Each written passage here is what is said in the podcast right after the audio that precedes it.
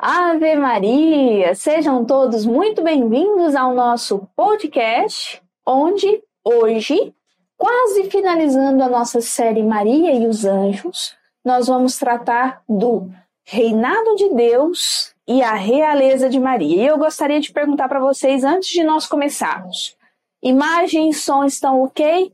Deixe aí seu comentário enquanto nós começamos. Seja bem-vindo, professor Daniel. Muito boa noite. É uhum. verdade, esta é uma noite para a cultura da Mariologia. Deus é rei, Deus tem um reinado, Maria é rainha. Hoje continuaremos a procurar esta relação mariológica entre as várias partes. Portanto, se puder, fique conosco. Se não puder, deveria ter ficado conosco. então, já deixamos esse recado, né, do professor Daniel e vamos iniciar o nosso podcast de novo de, de hoje, invocando a presença da Trindade no meio de nós, aquela que já está dentro de nós. Em nome do Pai, do Filho e do Espírito Santo. Amém. Ave Maria, cheia de graça, o Senhor é convosco. Bendita sois vós entre as mulheres. Bendito é o fruto do vosso ventre, Jesus. Santa Maria, Mãe de Deus, rogai por nós, pecadores, agora e na hora da nossa morte. Amém. Em nome do Pai, do Filho e do Espírito Santo. Amém. Então, mais uma vez, sejam todos muito bem-vindos ao nosso podcast.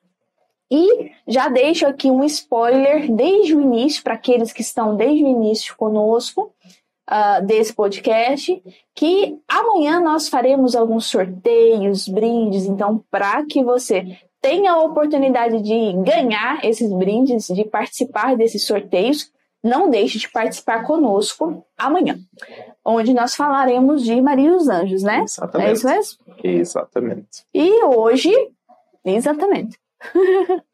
e hoje nós também já deixar um spoiler para todos vocês, porque semana que vem, aqui nós já estamos assim, né, num clima de, de organização, num clima de agendamento, de reuniões, porque na próxima semana a Locus Mariológicos Brasil e Roma, Roma na, na, na pessoa do nosso presidente, que é o professor Daniel, nós estaremos em uma cidade que todos vocês amam, não vou contar qual é. A maioria de vocês já imagina, né? Mas só amanhã nós vamos dizer, tá igual uma propaganda aqui no Brasil que fala assim, ó, só amanhã, só amanhã nas Casas Bahia você encontra. Então, só amanhã, vocês, vocês tinham que ver a cara que ele faz com as minhas piadas, mas tudo bem. Quando o português faz piada também, eu faço, eu faço a mesma cara, né? Uhum. Na cara. Claro. então amanhã nós vamos contar para vocês onde nós estaremos na próxima semana. E nessa próxima semana que está quase chegando, hoje é quinta? Hoje é quinta-feira. É. Na próxima semana que já está chegando, se você não teve a oportunidade ainda de ir até este lugar onde a Locus Mariológicos estará, você terá dessa vez conosco, onde nós iremos rezar o Santo Terço diante da imagem de Nossa Senhora. Mas o que é isso nós vamos contar para vocês amanhã, mas para que vocês saibam, precisam estar ao vivo conosco amanhã, às 18 horas. Então, bora dar início ao nosso podcast de hoje. Durante toda a semana nós falamos sobre a questão de Deus como rei, compreendemos a questão de Deus como rei, falamos do reinado de Deus, falamos do reino de Deus, hoje ainda vamos falar um pouco mais sobre o reino de Deus e vamos então entrar na questão da realeza de Maria. É verdade, a questão da realeza de Maria, que sem entender o reinado de Deus, sem entender a realeza do reinado de Deus, sem entender que reino dos céus, reino de Deus e vida eterna são exatamente a mesma coisa, com palavras diferentes, nós não iremos entender a realeza de Maria. E é aqui que mora o drama de quando nós dizemos Rainha dos Anjos, porque não entendemos quem são os anjos, não entendemos qual é o reino de Deus, não entendemos a realeza de Deus sobre a humanidade. Mas aqui é um espaço em que o entendimento é o ponto número um para nós conseguirmos construir aquilo que precisamos. E porquê? Porque realmente precisamos. Realmente precisamos. Nós temos viajado muito por este Brasil afora, graças a Deus, e temos alunos das quatro partes do mundo e falamos muito, conversamos bastante com eles sobre como é que estão as coisas, a chamada mundividência, não é? a visão mundial. Mundividência? Mundividência, sim. É a, chamada visão mundial ou visão global. Hoje em dia utiliza-se mais o termo visão global. É a visão global. Então nós nesta visão global, nós apercebemos de muita coisa. E uma das coisas é, e mesmo nos questionários, nos enquetes que nós temos feito, as vossas respostas são unânimes. A falta de formação é o erro número um daquilo que está a acontecer. É um podcast para pessoas muito específicas, não vamos para generalidades, mas se vocês colocarem todos os episódios seguidos, virem todos os episódios seguidos, vocês veem que existe por trás um projeto de formação temático que, à medida que o tempo avança, se condensa nas verdades principais da fé. Se nós realizarmos este percurso, em poucos anos estaremos capacitados para contribuir mais positivamente e alterar, mudar o rosto da Mariologia em língua portuguesa. Daniel, eu queria só aproveitar para fazer um comentário, acho que vai ser um comentário um pouco ousado, né? Sobre a, a nossa questão da nossa missão, né? Da, da nossa vocação mariológica. Se nós formos olhar a história da igreja e a história, não só a história dos santos, né, mas a história da igreja de forma geral, dos grandes feitos, que normalmente começavam com pequenos feitos, né? É, se nós formos pensar, por exemplo, em Santa Teresinha do Menino Jesus e em outros doutores da igreja, mas pensar em Teresinha, que quando a gente pensa, por exemplo, na Aqui no Brasil a gente chama Teresa d'Ávila de Teresona, não sei se em Portugal não fala assim, né? Mas pensar em Teresa d'Ávila e em Terezinha, né? Ambas doutoras da igreja, com contribui contribuições que, se nós olharmos de fora, aparentemente Teresa d'Ávila dá uma contribuição muito mais gigante, né? Muito maior do que Santa Terezinha, se nós olharmos de fora, né? Se nós não olharmos de dentro.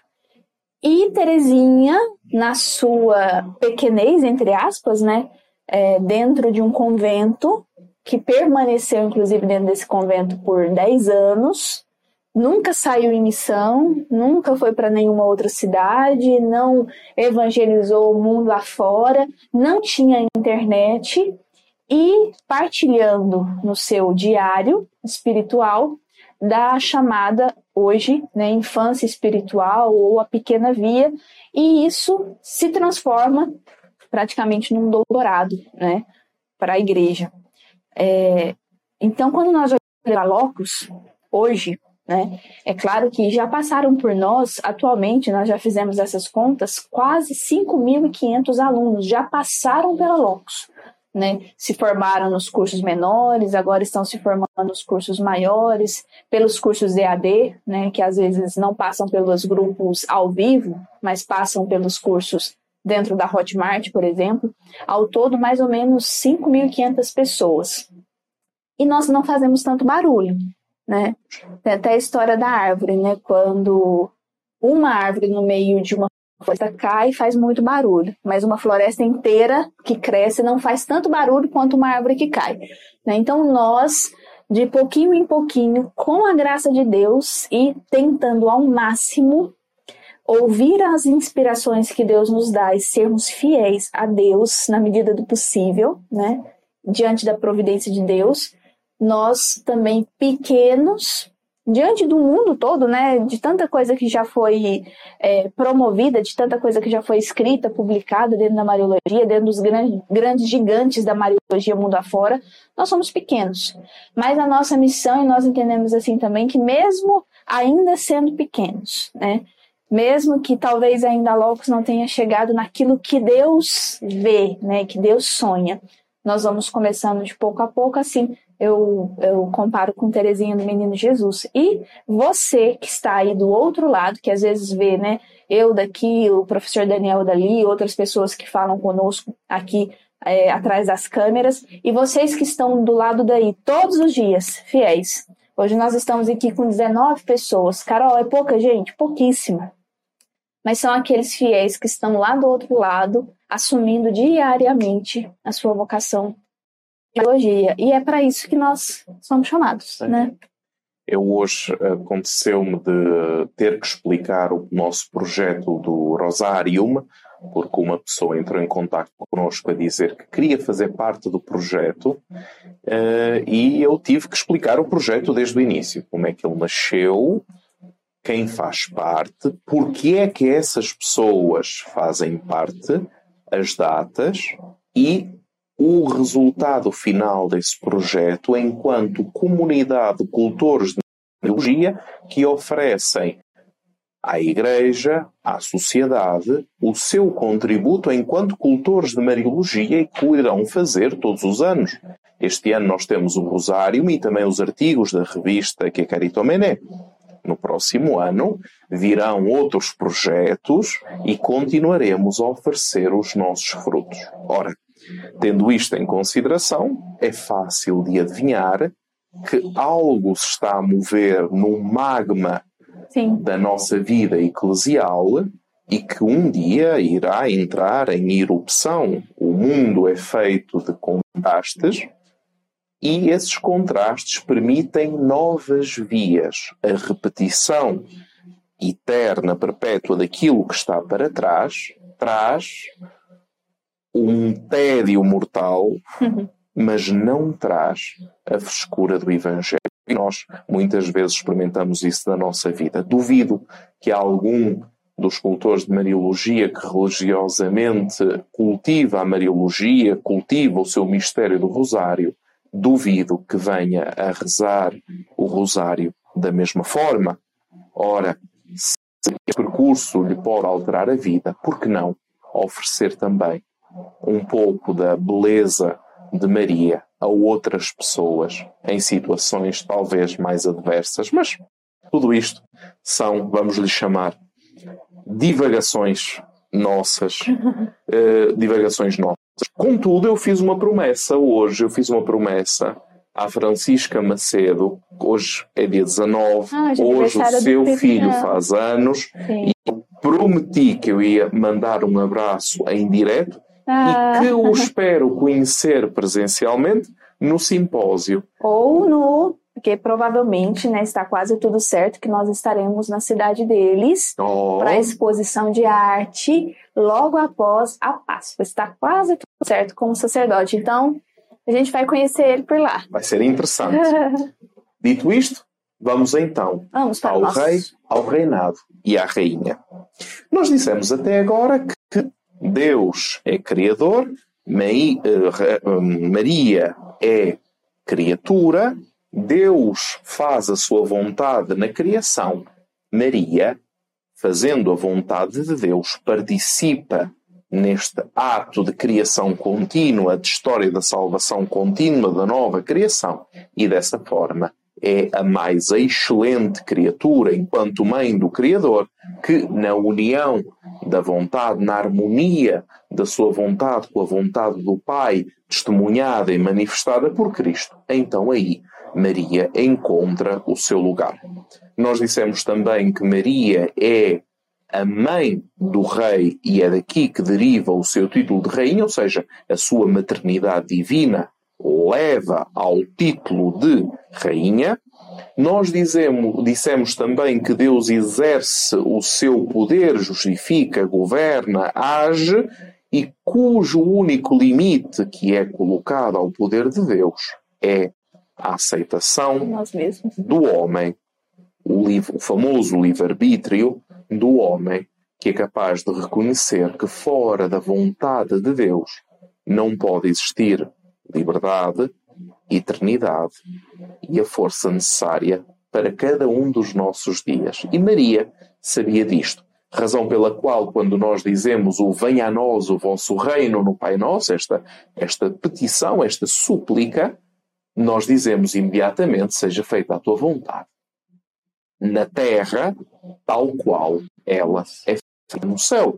Ora, dizendo uma coisa destas, então nós vemos como Maria vive o Pai Nosso, vive o reino de Deus, o reino dos céus, a vida eterna, antes mesmo que Jesus a anuncia ao resto do mundo, já o vive, nós vimos que aquilo que é recebido toma a forma do recipiente, o que significa que a nossa disponibilidade para a vontade de Deus, o nosso fiat que participa do único fiat de Maria, quanto maior for, quanto mais intenso for, mais Deus faz. Quanto menor for, quanto menos intenso for, menos permanente, menos Deus faz. Uhum. Então, a nossa morte, os famosos novíssimos do homem, morte, juízo, inferno, paraíso, então a nossa escatologia está condicionada pela intensidade da nossa disponibilidade à vontade de Deus. Daniel, é interessante fazer um comentário, né? Porque de vez em quando a gente faz uns posts no Instagram e todos nós aqui na Locus temos né, o Instagram da Locus instalado no nosso celular. Então, sempre que aparece alguém, né, para que ninguém fique sem receber resposta. Então, recebemos uma mensagem, né, porque estamos com a divulgação do nosso simpósio, né, de Mariologia que nós fizemos.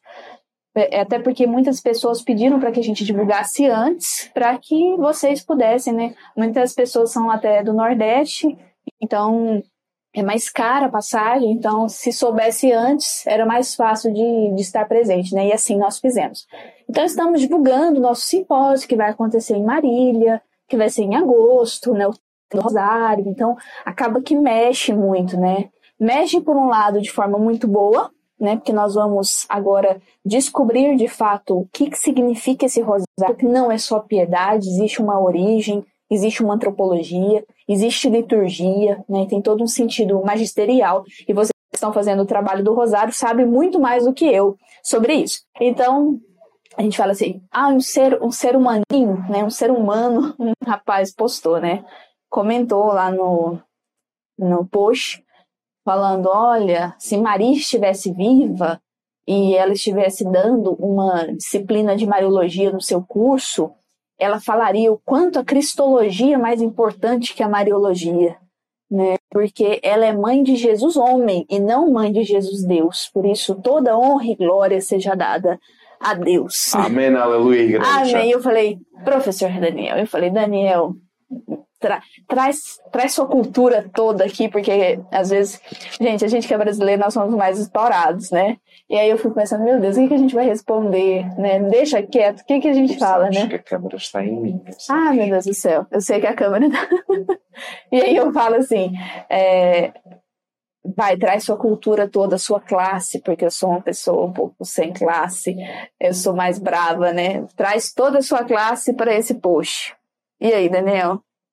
Enfim, enfim, graças a Deus somos um centro de pesquisa e formação, graças a Deus que se reúnem pessoas para começar por não sei, quero aprender, graças a Deus que não estamos aqui a afirmar as nossas é. convicções pessoais, politizadas, ideologizadas, nesta luta dos homens para saber quem é que tem mais poder. Ensinamos a dogmática, a sã doutrina da Igreja, perante a qual nós tentamos encontrar novos significados. E esses novos significados estão à nossa frente e de que maneira? Quem diria que um dia, para nós podermos fazer um simpósio sobre o Rosário, teríamos pessoas às quais nós temos que explicar que a Mariologia, que a Mariologia? não é uma afronta à Cristologia, teologia é a razão pela qual Deus entrou na história da salvação. E como dizia o Papa Bento XVI, quando Jesus se torna uma abstração, não precisa de mãe. É, é mas é interessante quando acontece essas coisas, né? Não, eu brinquei né, na forma de falar, mas é interessante por quê? Porque aí nós descobrimos o quant, quantas pessoas ainda não conhecem Jesus Cristo nem a Jesus Virgem Maria Cristo, é, não conhece o Jesus Evangelho. Cristo e não conhece o Evangelho. Então isso nos dá mais força, não para gerar polêmica, mas para trabalhar mais e melhor pelo reino de Deus através da Mariologia. é? Né? É isso. É este grande problema que nós atravessamos, onde a pobre percepção pessoal vale muito mais do que dois mil anos É. de Oh, teologia e de santos e de concílios e por aí adiante. Mas o que é que nós podemos fazer? Nós vivemos num tempo em que as pessoas foram educadas a dizer eu acho, logo existe. Antigamente era eu penso, logo, Logo existo. existo. Atualmente é eu acho, logo existe. Mas bem, continuando. Nós dissemos também que Isabel olha para Maria e lhe diz: Bem-aventurada aquela que acreditou nas palavras que o Senhor lhe disse. Isto é, que toda a felicidade de Maria seria segundo o Espírito, na medida em que a sua imensa disponibilidade mudou a história da humanidade para sempre. Como tudo é Deus quer, faz, acontece, não existe espaço entre a vontade de Deus, a palavra de Deus e o acontecimento, como tudo é, vamos chamar uma linguagem contemporânea, instantâneo, então Maria foi instantânea perante Deus. E, esse- e essa forma de ser instantânea, o seu pleno, eh, o seu pleno consentimento, leva-nos a compreender muito melhor quando dizemos a palavra Imaculado Coração de Maria.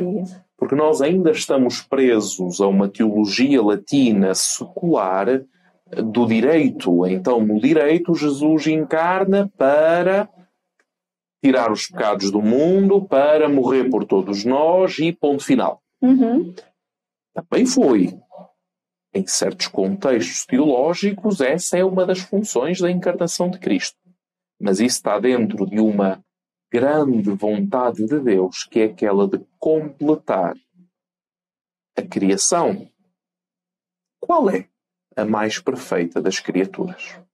E aqui entra a pregação de João Batista contra os fariseus, Lucas 1, 11, 52, Mateus 20, 23, 13, contra os doutores da lei, dizendo que eles são obstáculos para que o mundo possa conhecer o reino de Deus. No meio disso, devemos ter sempre atenção de não confundir o reino de Deus com um conjunto de ações morais filantrópicas. O reino de Deus acontece acompanhado de grandes sinais.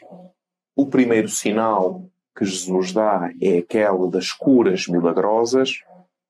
O outro é aquele da, aquele da expansão do reino dos céus, que corresponde à ação exorcística. E, por fim, a expansão do reino dos céus também vai corresponder, se nós lermos a Sagrada Escritura com o que lá está escrito, vai corresponder dentro da filiação adotiva do Espírito através do batismo à filiação maternal, ou melhor, a mediação materna, como dizia São João Paulo II, a mediação materna de Maria para conosco.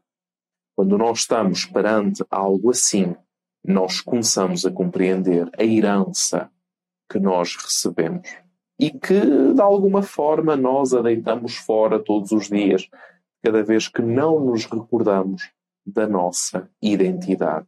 E é nessa identidade que nós encontramos Cristo como cabeça, nós como corpo.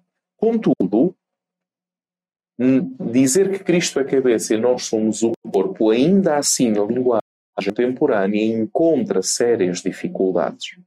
Então tentou-se do reino num período que já não é monárquico, porque não se entendia o rei de Israel, tentou-se ir numa direção do povo de Deus, que aqui no Brasil é tão famoso, como dizia São Paulo, Laos Tuteu, Laos Tuteu em grego, está no original, que é o povo de Deus. Mas é engraçado ver que mesmo a palavra povo de Deus, que tem conotações em países diversos, vocês não podem dizer o povo de Deus na Alemanha, das Volk, vocês não podem dizer il popolo eh, na Itália, Porquê? Porque são conotações ligadas à Segunda Mundial e aos governos fascistas. Hum. É verdade.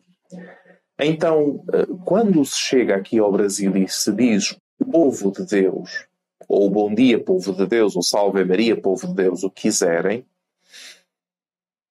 é um tanto ou quanto incompreensível para o mundo ocidental europeu, cuja capacidade do sujeito dispor de si próprio, podendo prescindir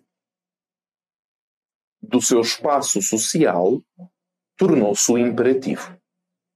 Cada homem é um microcosmos, tem uma cultura, uma forma de ser própria, única e irrepetível, logo não deve ser subjugado ao seu espaço social. Logo se deve salvaguardar a sua singularidade.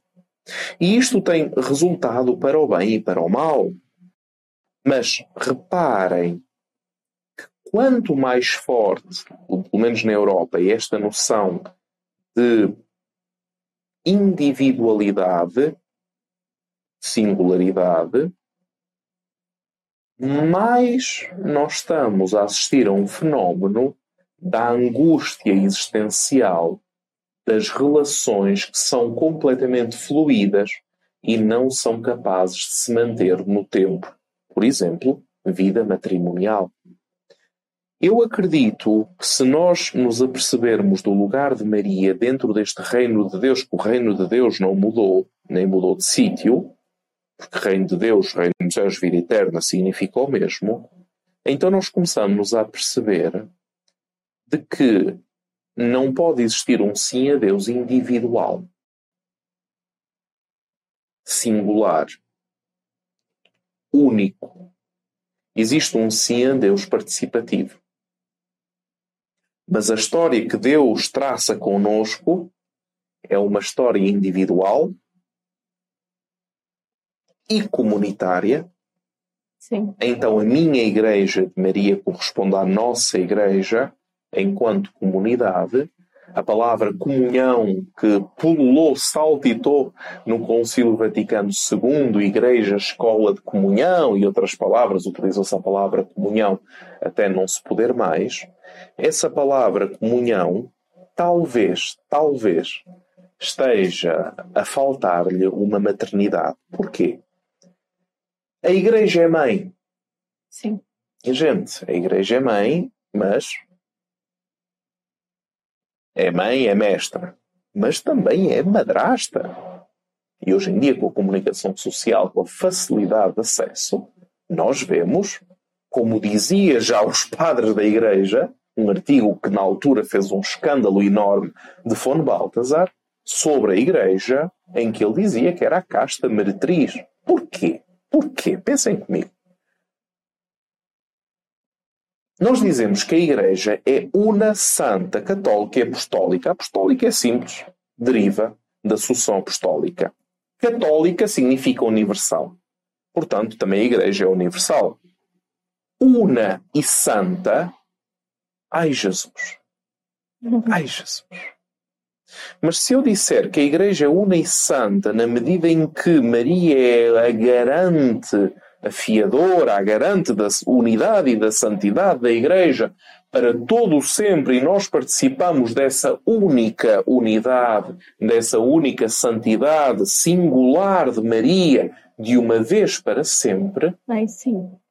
Então nós deixamos de mentir uns aos outros, encontramos o núcleo palpitante, se quisermos o núcleo o coração imaculado de Maria palpitante no corpo da Igreja, que faz chegar o Espírito Santo a todos os seus membros, que faz chegar, porque pensem, o coração não é o sangue, o sangue não é o coração, mas o sangue permite que flua entre todos os membros o sangue que dá vida. Certo? Então reparem que talvez, talvez, Maria seja este coração palpitante e cada vez que os membros se ligam a este coração palpitante da unidade e da santidade da Igreja, aí e só aí é que realmente florescemos. porque nos tornamos disponíveis, abandonamos-nos, confiamos, vamos até ao final e a partir daí temos mãe. E a Igreja, em Maria, passa a ser una e santa e não uma casta meretriz. Nossa. Padres da Igreja. Isso é forte. Isso é muito forte. Cada um colocará a mão é, na consciência. É claro, né? É, nós podemos, por exemplo, dizer que a igreja, essa igreja mãe e madrasta ao mesmo tempo, de acordo até com as nossas histórias, é. né? Porque se você ainda não teve uma história de dificuldade dentro da igreja e, e ouve alguém dizer alguma dificuldade que de fato, né? que a gente poderia elencar algumas, mas não é, não é essa a nossa missão. Uh, a gente até assusta, né, se nós ouvirmos alguma coisa de fora. Só que se já aconteceu conosco, a gente se segura um pouco. Mas quando a gente ouve, né, e aí a gente ouve que a igreja é una e santa, e fala, ai meu Deus, né, mas comigo não foi. Né, a gente pode pensar assim, se caso acontecer alguma coisa, né?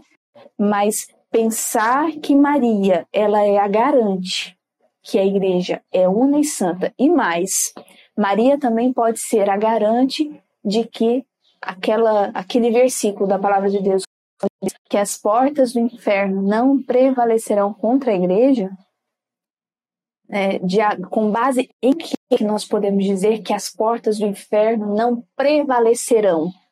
Né? Prevalecer não significa que não entra, né? Que as portas do inferno não estão às portas. Mas Maria, ela pode ser a garante de que as portas do inferno nunca prevalecerão na nossa igreja. Aí sim, todo mundo fica calado, né? Mesmo diante de toda a nossa história, de algo que talvez de ruim possa ter acontecido, quando nós falamos isso, né, de que Maria, aquela restante de Israel, aquela que disse sim desde toda a eternidade, aquela que é imaculada desde toda a eternidade, que disse sim na anunciação, que continuou dizendo sim e por fim disse sim na cruz, onde ninguém mais estava, né? A não ser o, o discípulo amado e algumas mulheres, é a garante de que a nossa igreja, de que os infernos não prevalecerão contra ela. Exatamente. Agora vocês pensem eh, o que é que isto significa na nossa igreja terrestre. Agora vamos rodar para a nossa igreja celeste. Ou seja, para aqueles que estão às isso. portas da Jerusalém celeste. Quando isso acontece, Maria liga-se à parousia, liga-se à ressurreição geral, liga-se ao juízo final, liga-se à oferta do Pai. Ó oh Daniel, nós só ouvimos falar de paraíso. Onde é que está o paraíso no meio disso tudo? Calma. Por isso é que, cada vez que fazem perguntas teológicas, é preciso muita paciência, porque é um, um argumento tão denso de significado que temos que ir passo após passo. Pensem comigo. Nós dissemos que Jesus encarnou. Até aqui, nada de novo. Nós dissemos que Maria disse o seu sim em nome, em nome de todo o género humano. Até aqui, nada de novo.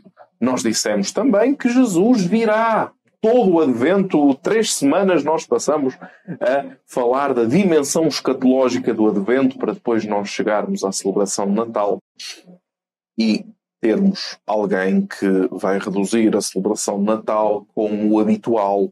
Pobrezinho nasceu em Belém, eis na Lapa Jesus nosso bem, Nosso Senhor pobrezinho e cheio de frio, de tão miserável que era. E depois metemos a cabeça e dizemos, meu Deus, meu Deus, por que me abandonaste? Mas, continuando. Então nós sabemos aqui da parousia que, da mesma forma que Maria pronuncia o seu sim para que Jesus encarne, da mesma forma Maria, Rainha dos Anjos, pronuncia o seu sim para que aconteça a vinda definitiva de Nosso Senhor Jesus Cristo, onde fará novos céus e nova terra, conforme nós rezamos no Credo. Mas não ficamos por aí. Nós sabemos que Jesus Cristo ressuscita, aparece ressuscitado, promete o Espírito Santo, sobre para o Pai, e, no meio disso tudo, vai dizendo: Se ressuscitardes comigo, se acreditardes, também tereis parte no reino de meu Pai. Ora, Maria, aquela que acredita por excelência logo aquela que participa na ressurreição da carne, conforme nós dizemos no Credo, por excelência. Isso vai significar, em termos muito práticos, que a Assunção de Maria é a ressurreição da carne concretizada como a primeira que recebe a plenitude da promessa de Deus de ver o seu corpo ressuscitar. Eu vou aproveitar para te perguntar isso então, porque às vezes existem algumas dúvidas por causa do conceito, né? Então nós sabemos que Jesus ressuscitou e foi ascendido aos céus. Nós podemos dizer então que Maria, dada sua assunção, ela também ressuscitou. Esse termo nós já podemos utilizar para Nossa Senhora? Maria é a primeira a receber a ressurreição da carne que nós esperamos na vinda gloriosa do Senhor Jesus Cristo, onde nos dormitórios, ou seja, a palavra grega koimiterion significa cemitério, aqueles que adormeceram para a eternidade receberão o seu corpo glorioso. Maria já recebeu o seu corpo glorioso. Depois temos Maria em relação ao juízo final. Claro, o juízo final hoje em dia é entendido como um juízo sobre uma pessoa. A pessoa cometeu um crime, existe um juiz, logo vai punir a pessoa. Mas para a cultura hebraica, o juiz, o julgar, significa tomar uma decisão. E eu aqui paro, porque pensem comigo. Juízo final significa tomar a decisão final. Nós somos julgados todos os dias por nós mesmos, por aqueles que estão à nossa volta e por Deus Nosso Senhor. O último, o derradeiro ato de juízo sobre toda a história da humanidade, é o mistério pascal, é a cruz de Cristo. Toda a humanidade é julgada sobre a decisão que toma de reconhecer, acreditar que o crucificado é o Filho de Deus, o enviado, o Messias esperado. Toda a humanidade é obrigada a tomar decisão. É verdade que durante a Igreja terrestre a nossa decisão pode flutuar. Sim, não, talvez, agora sim, depois não veremos. Mas então, quando veremos a Deus face a face, como diz São João, então nessa altura nós entramos no domínio o escaton. Normalmente escaton, as pessoas, escaton, escatologia, as pessoas traduzem por coisas últimas, mas no fundo, no fundo, o seu significado é as coisas definitivas. Como dizia o São João da Cruz, no entardecer da nossa vida eu serei julgado pelo amor. Ora, no entardecer da minha vida, eu serei chamado a tomar uma decisão definitiva. E nessa decisão definitiva, se joga a salvação, a vida intratrinitária, a fé. Ou então, um estar num abismo permanente, irreversível, ao qual nós chamamos inferno. Eita. Era isto? Perguntaste, eu acho, acho que é isso, hein? Deu para entender? Todo mundo deu para entender? Coloca aqui no chat se você está compreendendo tudo. E se você tiver alguma dúvida referente também a esse tema, não deixe de fazer aqui a sua pergunta. Exatamente. E Maria, no meio deste juízo final, minha gente, Maria tomou a decisão irreversível que o digam as mães. Por acaso, Maria, maternidade e sim a Deus correspondem? Completamente. Por acaso uma mãe pode esquecer-se de seus filhos e de que é mãe? Pode ser reversível a sua decisão de ser mãe? Quem for psicólogo, a psicologia contemporânea tem bastante dificuldade em dizer, bem, pois, se calhar até, até Pode. Hum, eu acho que normalmente o até pode depois dá origem a doenças esquisitas. É irreversível. Mesma coisa. Pensem, fé e maternidade em Maria são uma coisa só. Grandioso o mistério desta mulher que todos os dias nos surpreende. e depois a oferenda ao Pai. Ora, nós dissemos que Jesus vai oferecer ao Pai, portanto, que nós existimos uh, numa uh, dimensão de peregrinação permanente, até que, Efésios 4,13, até que todos cheguemos à unidade da fé, Igreja Una, ao conhecimento do Filho de Deus, o homem perfeito, à medida da estatura completa de Cristo. Isto é, que todos os membros estejam na mesma fé, no mesmo corpo, e só aí é que Jesus pegará em nós e vai oferecer ao Pai aquilo que já é dele. E aqui, aquilo que já é dele. Frase estranha, mas é o que Jesus diz. Agora pensem comigo. Deus é Criador, dissemos no início. Há dias que estamos a dizer isso. O que é que nós temos que não é de Deus? Tudo é de Deus.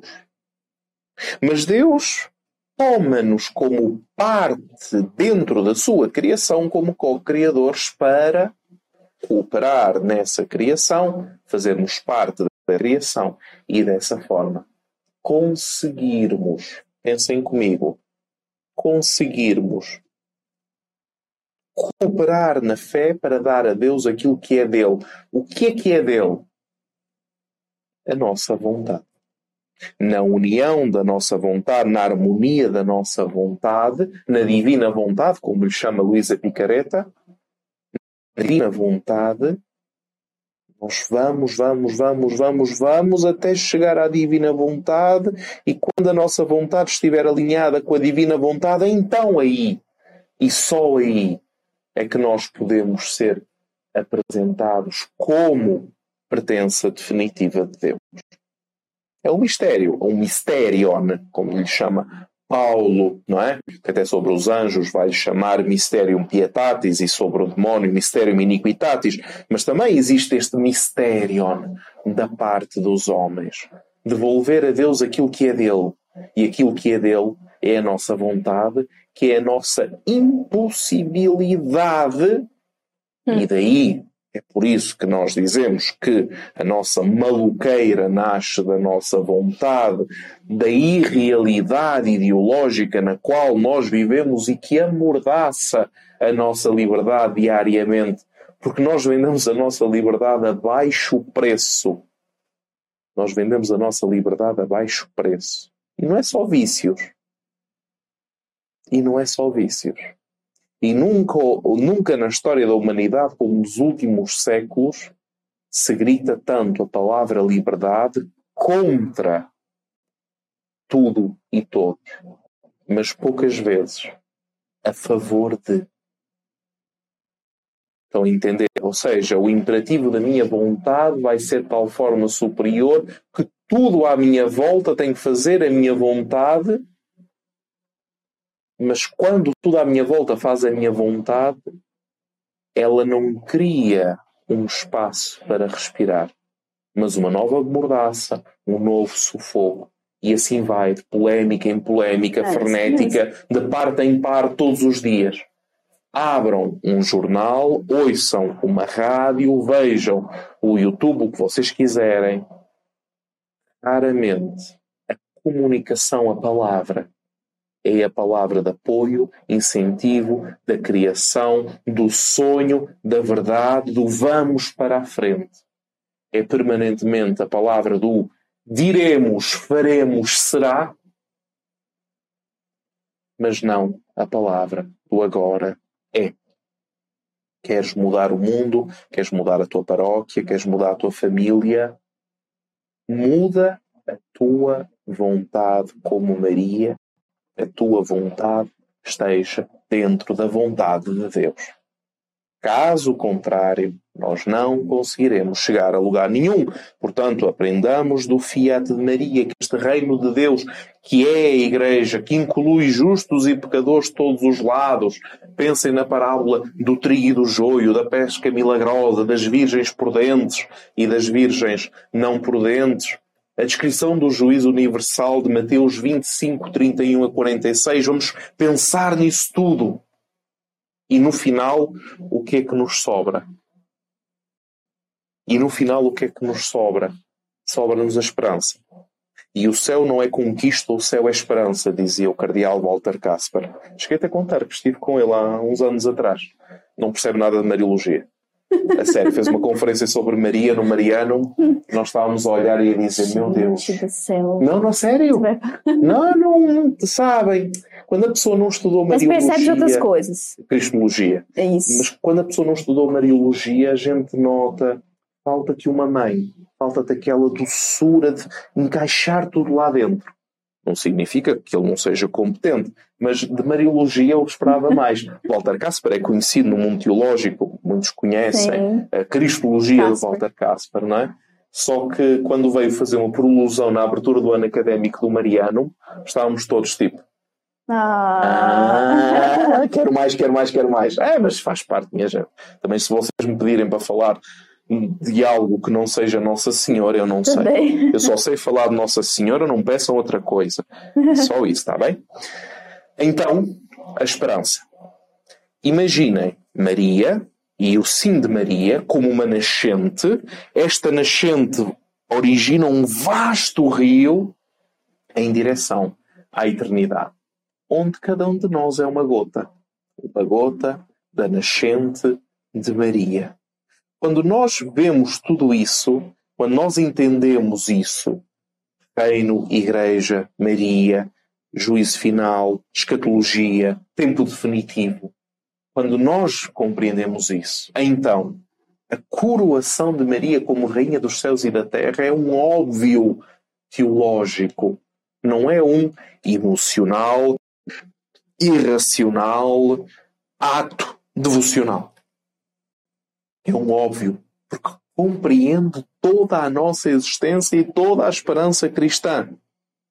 E dentro dessa coroação celeste, nós amanhã iremos descobrir, afinal, que relação essa coroação tem com os anjos. Que relação tem, iremos descobrir amanhã. Gente, fala sério, né? Pra quem costumava ver aqueles filmes na televisão que tinha os cortes, né? Para o comercial. E a gente ficava agoniado, falava, oh meu Deus do céu, mas na melhor parte acaba.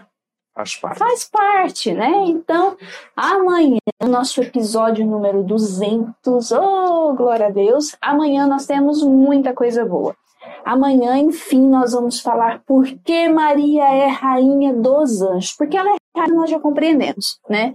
Todos os motivos e o que significa sua realeza nós já compreendemos. Mas agora, por que rainha dos anjos? Amanhã é o dia de nós compreendermos. Então, amanhã nós vamos ter brindes, sorteios e alguns spoilers. E além de spoilers, amanhã nós vamos contar de fato onde nós estaremos na próxima semana.